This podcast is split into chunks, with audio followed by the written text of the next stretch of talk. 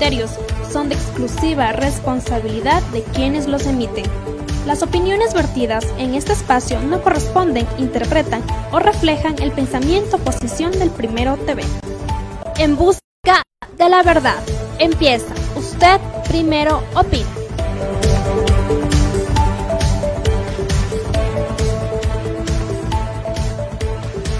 Los criterios son de exclusiva responsabilidad de quienes los emiten.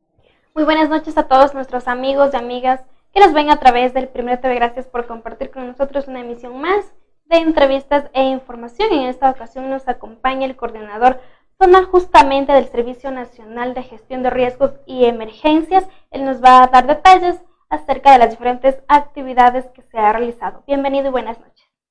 Buenas noches, muchas gracias por el espacio. Para nosotros siempre es un placer poder comparecer a estos espacios a fin de informar el trabajo que ejecuta y que coordina el Servicio Nacional de Gestión de Riesgos y Emergencias. Bien, eh, coméntenos cuáles han sido, eh, más que todo, eh, específicamente lo que tiene que ver el plan de contingencia justamente por el feriado de carnaval.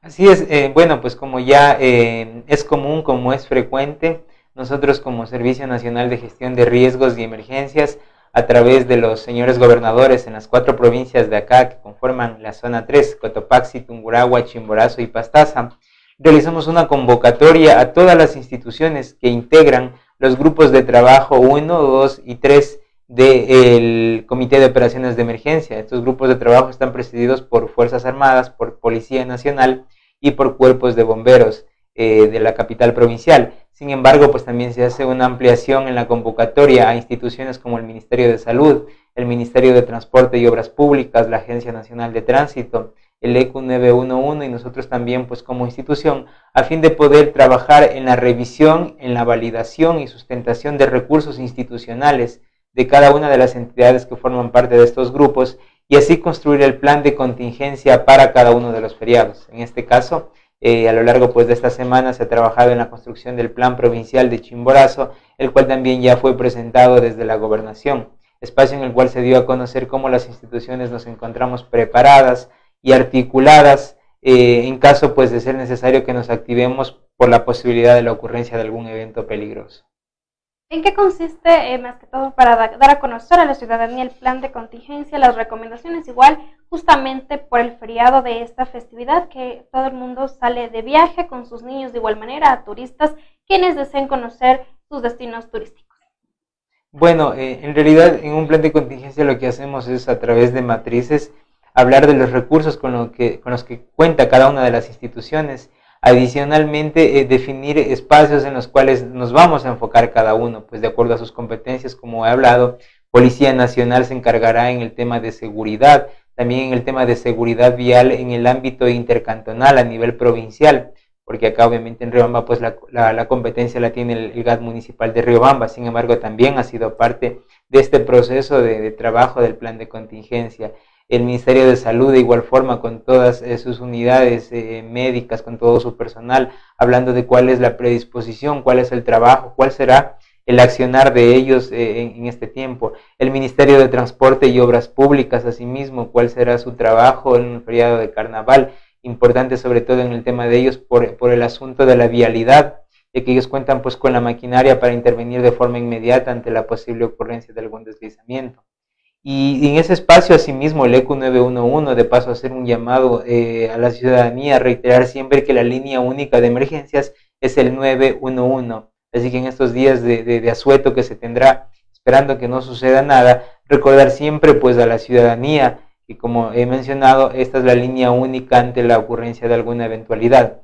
Y ya pues también nosotros en nuestro espacio también de la coordinación igual de algún evento que llegase a superar la capacidad, estamos también para poder asesorar y activarnos eh, si fuese necesario. Eso, eh, pues bajo esta explicación, recordar a la colectividad que las instituciones nos encontramos activas, nos encontramos predispuestas a poder trabajar en caso de que sucediera alguna eventualidad. Entre las actividades eh, de parte también del plan de contingencia, ¿cuáles otras se ha, se ha trabajado como Servicio Nacional de de gestión de riesgos y emergencias, justamente cuál es la verdadera realidad con información del volcán Tungurahua. Recordemos también que a través de la desinformación en redes sociales también puede pasar de que la gente puede quedar alarmada. Así es. Eh, bueno, no hemos tenido nosotros eh, mayores novedades, mayores inconvenientes en los cuales mm, haya sido necesario que nos activemos como institución o que propiciemos igual el espacio de activación de otras entidades del Estado o los municipios a través de sus unidades de gestión de riesgos. Lo que habíamos tenido en días pasados es eh, lo relacionado a la actividad del volcán Sangay, que en los últimos días no hemos tenido mayor registro sobre caída de ceniza. Sin embargo, lamentablemente esta semana sí surgió una noticia eh, de un medio internacional que fue replicada por medios nuestros acá del país, nacionales, algunos medios también locales, en la cual eh, se informaba acerca de, un reporte de un artículo científico que fue elaborado hace cinco años, en 2015, en el cual se hablaba eh, del estado del volcán Tungurahua en ese entonces, actividad que al momento es baja eh, y a nivel interno y a nivel externo eh, es nula, de eh, según los informes del Instituto Geofísico de la Escuela Politécnica Nacional. Por tanto, nada más recordar a la ciudadanía que no tenemos ninguna novedad, no tenemos ningún comportamiento anómalo referente a, a la actividad del volcán Tungurahua. La actividad, pues ya le he mencionado cuál es, y asimismo reiterar que en diciembre de 2017 nuestra ministra Alexandra Oques Ocles firmó eh, una resolución que dejó sin efecto la alerta amarilla que hasta entonces regía sobre el coloso, pero no, de ahora en adelante, pues de esa fecha hasta, hasta ahora no tenemos ningún indicio que nos demuestre alguna, algún cambio en la actividad del volcán Tungurahua. ¿Cómo va el proceso también del volcán Sangay? Recordemos que todavía sigue activado, también ciertas, ciertos sectores siguen en emergencia. ¿Cómo se ha trabajado en este sentido con, con los pobladores moradores de este sector? Bueno, eh, respecto al volcán Sangay, eh, indicar que la actividad eruptiva de este volcán ubicado en la Amazonía ecuatoriana eh, se encuentra con, sí hay sí, cierto comportamiento pues que inicialmente llamó la atención y que posteriormente motivó la activación de una alerta amarilla, esto desde el año pasado, alerta amarilla igual que fue firmada por nuestra máxima autoridad pero esta alerta rige únicamente para sectores próximos al volcán Sangay, específicamente de la provincia de Morona, Santiago. Sin embargo, eh, hemos tenido, debido a una condición desfavorable del viento, hemos tenido afectación acá en la provincia con caída de polvo de ceniza volcánica. En los cantones Guamote, Alausí, Chunchi y Riobamba, esto pero días atrás, ya en los últimos días no hemos tenido novedades al respecto. A través de nuestra unidad de monitoreo de eventos adversos, que trabaja eh, sin descanso, trabaja en un horario 24/7. Eh, tenemos siempre los reportes en territorio del equipo político de la gobernación, de los municipios también, de las unidades igual, en este caso, eh, de primera respuesta como cuerpos de bomberos o Policía Nacional. Y es importante resaltar que no, no hemos tenido ningún reporte de caída de ceniza en los sectores que yo he citado, que pues anteriormente fueron afectados. Se ha trabajado conjuntamente con el Ministerio de Salud de igual manera para realizar eh, capacitaciones, charlas también, el de cómo actuar en el caso de que siga con más frecuencia el volcán Sangay. Sí, efectivamente, eh, nosotros hemos hecho una distribución eh, en todos estos cantones de kits volcánicos también y de mascarillas, pero en los últimos días hemos recibido igual solicitudes de capacitación y nos hemos dirigido hasta las comunidades Hemos estado en Guamote, hemos estado también en, Alausí, hemos estado en Colta, en donde hemos brindado algunas charlas respecto de la importancia del cuidado, de la prevención desde la casa. Si bien eh, hemos desplegado, como he mencionado, un operativo que nos permitió entregar mascarillas, nos permitió entregar kits volcánicos, lo que hemos eh, eh, conversado con estos sectores, con estas comunidades, es que desde la casa también podemos protegernos, protegernos con un visor, con unas gafas, eh, con una gorra, con un sombrero, eh, con una bufanda o con un pañito húmedo cuando tengamos caída de ceniza y por alguna situación obligatoriamente estemos expuestos al ambiente. Así que el trabajo que hagamos las instituciones eh, bien también puede ser suplido desde un ejercicio de casa, desde una acción doméstica que nos llame también al cuidado de todos los miembros de la familia, padres, niños, adultos mayores también. ¿A través de qué canales también de información? La ciudadanía, más que todo eh, los sectores donde ha sido afectado por el volcán Sangay, de qué manera ustedes han trabajado para que llegue esta información a, a los moradores de la ciudadanía justamente de Morana Santiago. Así es, eh, bueno, eh, nosotros recibimos reportes aquí, igual eh, seré reiterativo, respecto de la línea única de emergencias 911. A través de esta línea, pues igual poblaciones que pudiesen ser afectadas también nos pueden contactar para nosotros ver qué acción contingente podemos emprender en estos lugares. Y claro, también es motivo de también de poder mencionar aquello que Hemos trabajado con los municipios, ellos también han recibido una dotación importante de kits volcán y de mascarillas, porque también parte de la competencia de ellos es atender en territorio. Entonces, por eso ellos han recibido también desde bodega nuestra eh, insumos que les permiten atender a la población. Agradecemos también las inquietudes de nuestros seguidores quienes nos escriben por internet. También lo pueden hacer en la cajita de comentarios de este streaming. Si surgen noticias falsas de los medios de comunicación, ¿cómo podemos informarnos? Pregunta Ángela Domínguez. Bueno, eh, debido a una situación que nosotros estamos viviendo, que es ya la sociedad digital, creo que a veces es eh, un poco difícil encontrar gente que en realidad no tenga cuentas en distintas plataformas como Facebook, de pronto como Twitter, eh, la red social, en este caso de mensajería interna, eh, que es WhatsApp, esa es la que a veces o en ocasiones más bien eh, un poco propicia este espacio para generar ciertas ambiguaciones con la información, cierta desinformación, ciertos niveles de, difusión, de propagación del rumor, de la noticia falsa, descontextualizada. Pero como he mencionado anteriormente, si a veces tenemos una cuenta en Facebook, tenemos una cuenta asimismo a través de, de Twitter, recordar que siempre debemos acudir hasta las fuentes oficiales visitar la cuenta oficial de Facebook, de Twitter de cada una de las instituciones, en el marco de la competencia nuestra, que es eh, la gestión de riesgos desde un eje transversal. Tenemos nuestra cuenta en Facebook que es Riesgos Ecuador, tenemos nuestra cuenta en Twitter que es arroba riesgos-s, espacios desde los cuales podemos interactuar si, existiese alguna duda y podemos nosotros eh, absorber cualquier inquietud y claro, pues sobre todo aclarar la información. Y otro espacio también porque es una línea asimismo en la cual eh, se puede generar algún contacto si se tuviese alguna duda es del 911, porque trabajamos ahí articuladamente todas las instituciones y ellos conocen igual la misma información que se está manejando respecto a, distintos temas.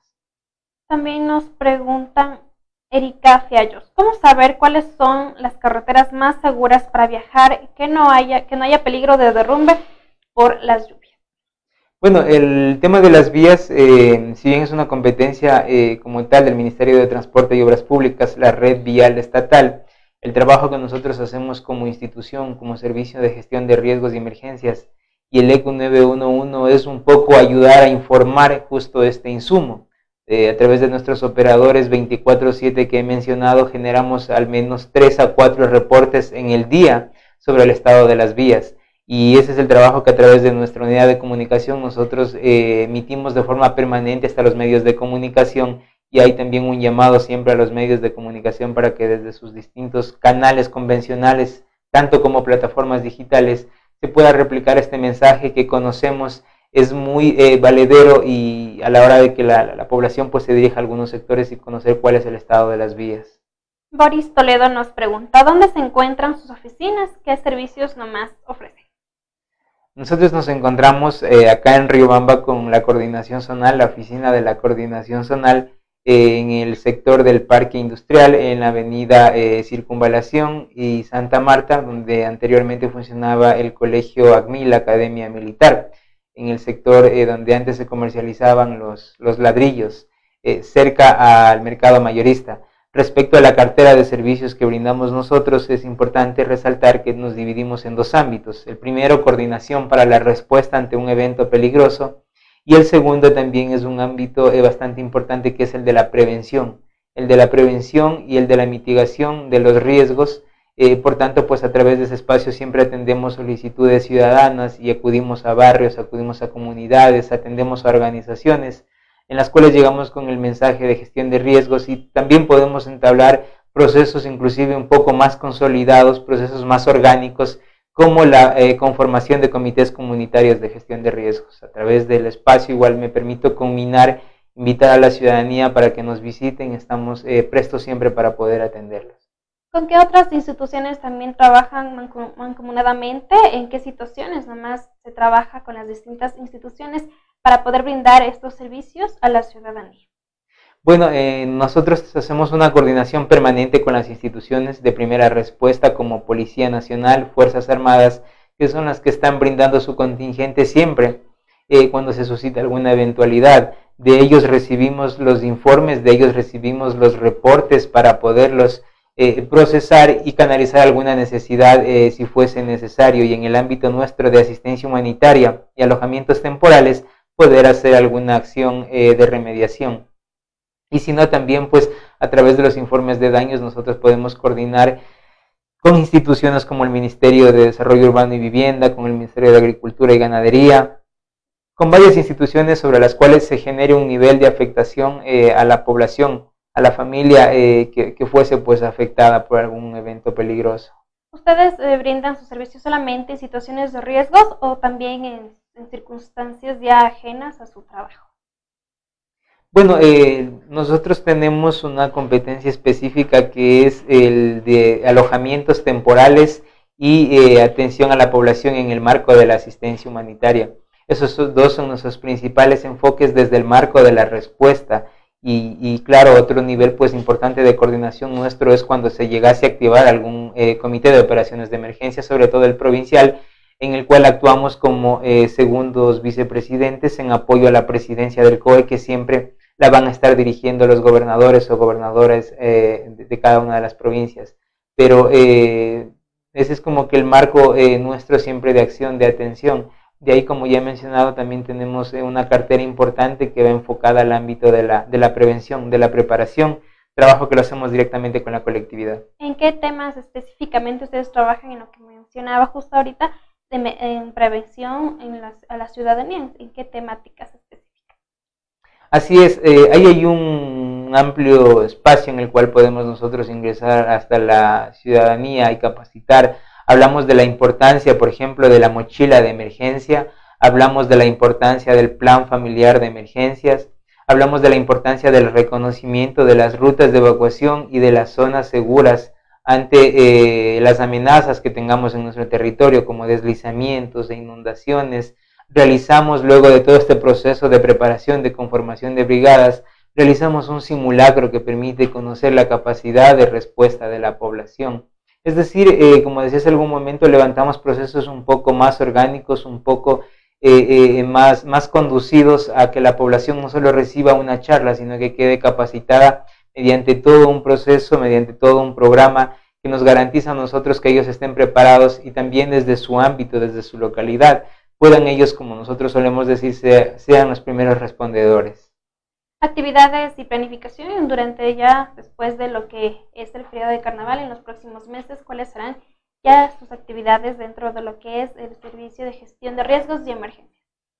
Bueno, eh, siempre trabajar eh, bajo el reto que inclusive eh, se ha establecido desde el año pasado, que es fortalecer cada vez más a la población en el marco de la gestión de riesgos y asimismo trabajar de forma permanente, de forma eh, eh, cercana, vinculante con los gobiernos autónomos descentralizados municipales a través de sus unidades de gestión de riesgos, trabajar cada vez más con los gobiernos parroquiales. ¿Por qué? Porque ellos también tienen un ámbito de respuesta desde su espacio. Eh, somos una institución, como ya lo he mencionado, que generalmente no se limita a cuestiones de tiempo, a cuestiones eh, eh, de espacio a nivel de, la acción que nos toca emprender en territorio. Esa es otra eh, garantía en el marco nuestro pues, de, acción en territorio que siempre estamos presos para poder atender y si no coordinar la respuesta. Nos pregunta Micaela Falconi, ¿realizan capacitaciones para prevenir algún accidente o en una emergencia? ¿Cómo solicitar el servicio? Así es, bueno, nosotros tenemos un catálogo específico de eventos peligrosos y sobre este catálogo es que nosotros trabajamos en la preparación, como decía hace algún momento, de brigadas eh, y, también pues de, grupos que nos soliciten para que ellos puedan eh, asimismo al finalizada la jornada, finalizado todo el proceso, realizar un simulacro de evacuación. Eh, efectivamente, nosotros nos pueden solicitar directamente a través pues, de la dirección en la cual yo he mencionado, en la cual yo he citado, y hay otro marco de pronto que a veces suele de pronto asociarse a la gestión de riesgos, que es el de seguridad ciudadana y el de seguridad vial. Ese no es un marco de competencia nuestra, pero igual eh, podemos ayudar igual en, la coordinación, podemos eh, aportar para poder canalizar este pedido hasta la institución competente. También dar recomendaciones justamente a la ciudadanía en lo que compete conducir de manera adecuada, ¿no? Sin ingerir licor, para poder prevenir y salvaguardar la vida de, las, de los familiares quienes viajen a otros lugares por este feriado de carnaval. Así es, eh, tener eh, siempre desde el hogar, siempre desde la casa, ciertas medidas de prevención, ciertas acciones de mitigación que eh, en el momento en el que nosotros nos encontramos de pronto movilizándonos hasta algún sector, eh, minimicen bastante pues la posibilidad de ocurrencia de algún evento peligroso.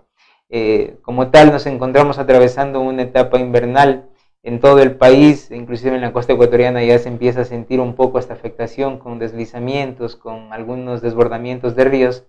Cuando nos movilizamos en carretera siempre y tenemos lluvias de pronto, sobre todo para quienes se dirigen hasta la parte oriental, mm, baños de agua santa o la Amazonía ecuatoriana, tratar eh, de respetar sobre todo los límites de velocidad que estén establecidos de acuerdo al, tramo, al sector donde se esté conduciendo.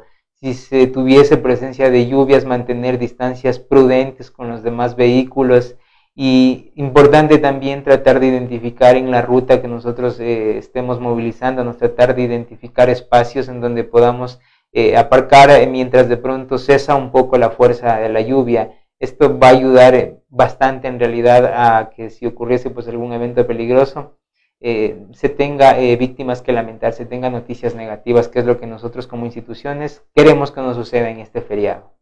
Diego, también el, su mensaje final y también recordarle a la ciudadanía, en el caso de emergencias, llamar justamente a la única línea eh, para que puedan ustedes marcar al 911 en el caso de alguna situación, circunstancia en lo, en lo que amerite. Así es, eh, bueno, como ya lo he mencionado respecto al volcán Tumuragua, no tenemos ningún problema, no tenemos ningún inconveniente. Eh, quienes deseen, pues visiten en realidad la región central, lo haré como coordinador zonal, que visiten la región central del país, eh, Chimborazo asimismo con lo que ofrecen los 10 cantones para este eh, feriado, para este tiempo de, carnaval.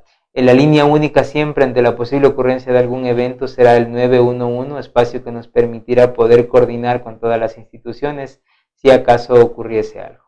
También recordarles a la ciudadanía cómo les pueden ubicar a ustedes en redes sociales y el contacto también en lo que compete algún requisito para ciertas capacitaciones en los diferentes temas que se han mencionado.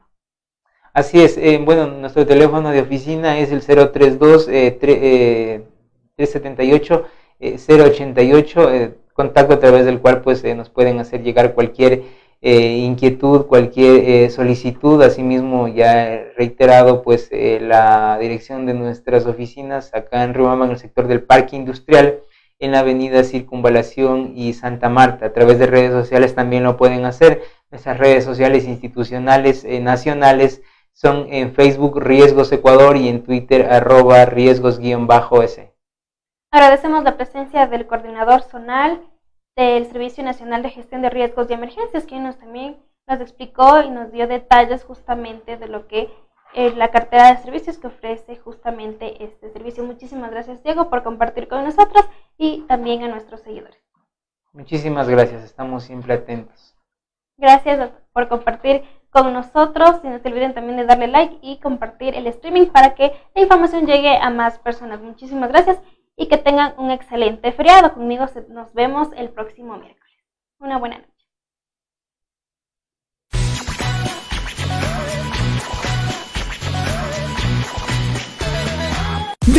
Ingresa al fascinante mundo de la tecnología. Macro Show, su casa musical. Distribuidor autorizado para el centro del país de instrumentos musicales, equipos de amplificación e iluminación robótica. Nosotros te ofrecemos la mejor diversidad de marcas. Macro Show, su casa musical. Visita nuestro amplio y moderno local. Avenida Daniel León Borges y La Valle, casi esquina, segundo piso. Para contactos y pedidos al teléfono 032-964-196, 09-88-42-82-34. Síguenos en las redes sociales y se parte de nuestros descuentos y promociones. Wilson Tamami, gerente. Una sola empresa musical. Macro Show, líder mundial en marcas. Riobamba, Ecuador. Información deportiva de Ecuador y del mundo, mírelo en su programa El Primero en la Cancha, de lunes a viernes a las 19 horas por El Primero TV. Al fin llegó el día esperado. Chicos, llegamos. ¡Qué buen clima! Este es un hermoso lugar para compartir en familia. Chicos, ¿vieron que tenía razón? El Parque Acuático Payatanga cuenta con piscinas con olas, zona de spa, sauna, turco e hidromasaje, patio de comidas, canchas deportivas, amplias áreas verdes para su esparcimiento. Parque Acuático Payatanga, el clima te hará regresar. Tiene problemas de pensión de alimentos, accidentes de tránsito, violencia intrafamiliar, divorcio y muchas dificultades más. Todas estas dudas serán despejadas en su programa Riobamba Conoce la Ley, todos los lunes a las 12 del mediodía por el Primero TV.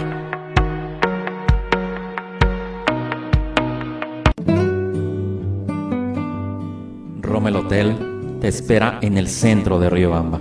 Combinamos una casona colonial de principios de siglo con un nuevo edificio, lleno de todas las comodidades para el huésped moderno. Habitaciones desde 10 dólares, baño privado, televisión por cable, internet de alta velocidad, cafetería, restaurante y amplio parqueadero son algunas de las características que nos convierten en tu hotel preferido. Porque aquí no eres un huésped, eres parte de la familia. Rommel Hotel, tu hotel en.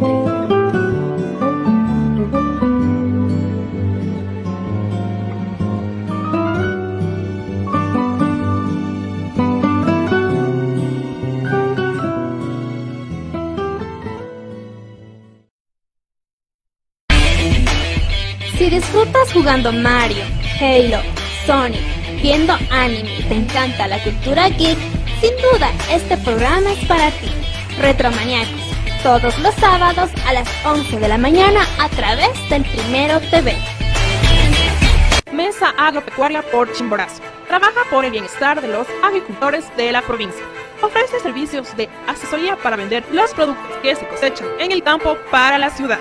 Se enseña a cultivar de mejor manera utilizando abonos orgánicos. Con la mesa agropecuaria por Chimborazo aprenderán a hacer sus abonos, fertilizantes orgánicos como biol, humus, compost. Asesoría para formar asociaciones cooperativas agrícolas. Asesoramos la realización de ferias, exposiciones, talleres, seminarios agropecuarios. Asesoramos para la construcción de viveros e invernaderos. Capacitación para fomentar turismo comunitario. Ubíquenos en las calles Carabobo y Guayaquil esquina. Edificio Semoplaf, segundo piso, Riobamba, Ecuador. Teléfonos 09 86 39 68 20 o al 09 87 67 33 70 y al 09 90 47 95 38. Nos pueden ubicar en Facebook como Mesa Agropecuaria por Chimborazo, juntos por la integración del campo y la ciudad. Acontecimientos del destino, accidentes de tránsito, violencia, inseguridad, muerte y más noticias.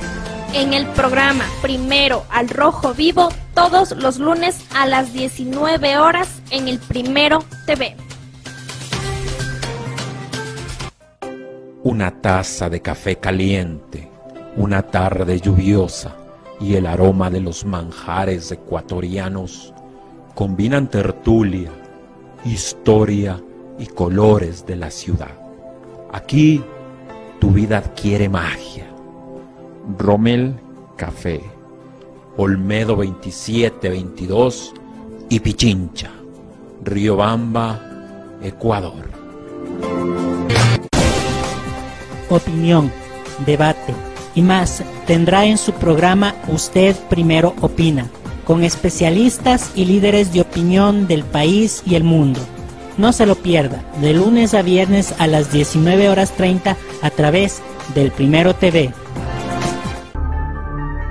Sucesos inexplicables, hechos reales que te helarán la sangre, información que no te dejará dormir. No te pierdas los miércoles de misterio a las 20 horas, solo por el Primero TV. Notas virales, lo más destacado del internet, memes que te darán risa en Yo Primero TV. Todos los jueves a las 18 horas por el Primero TV.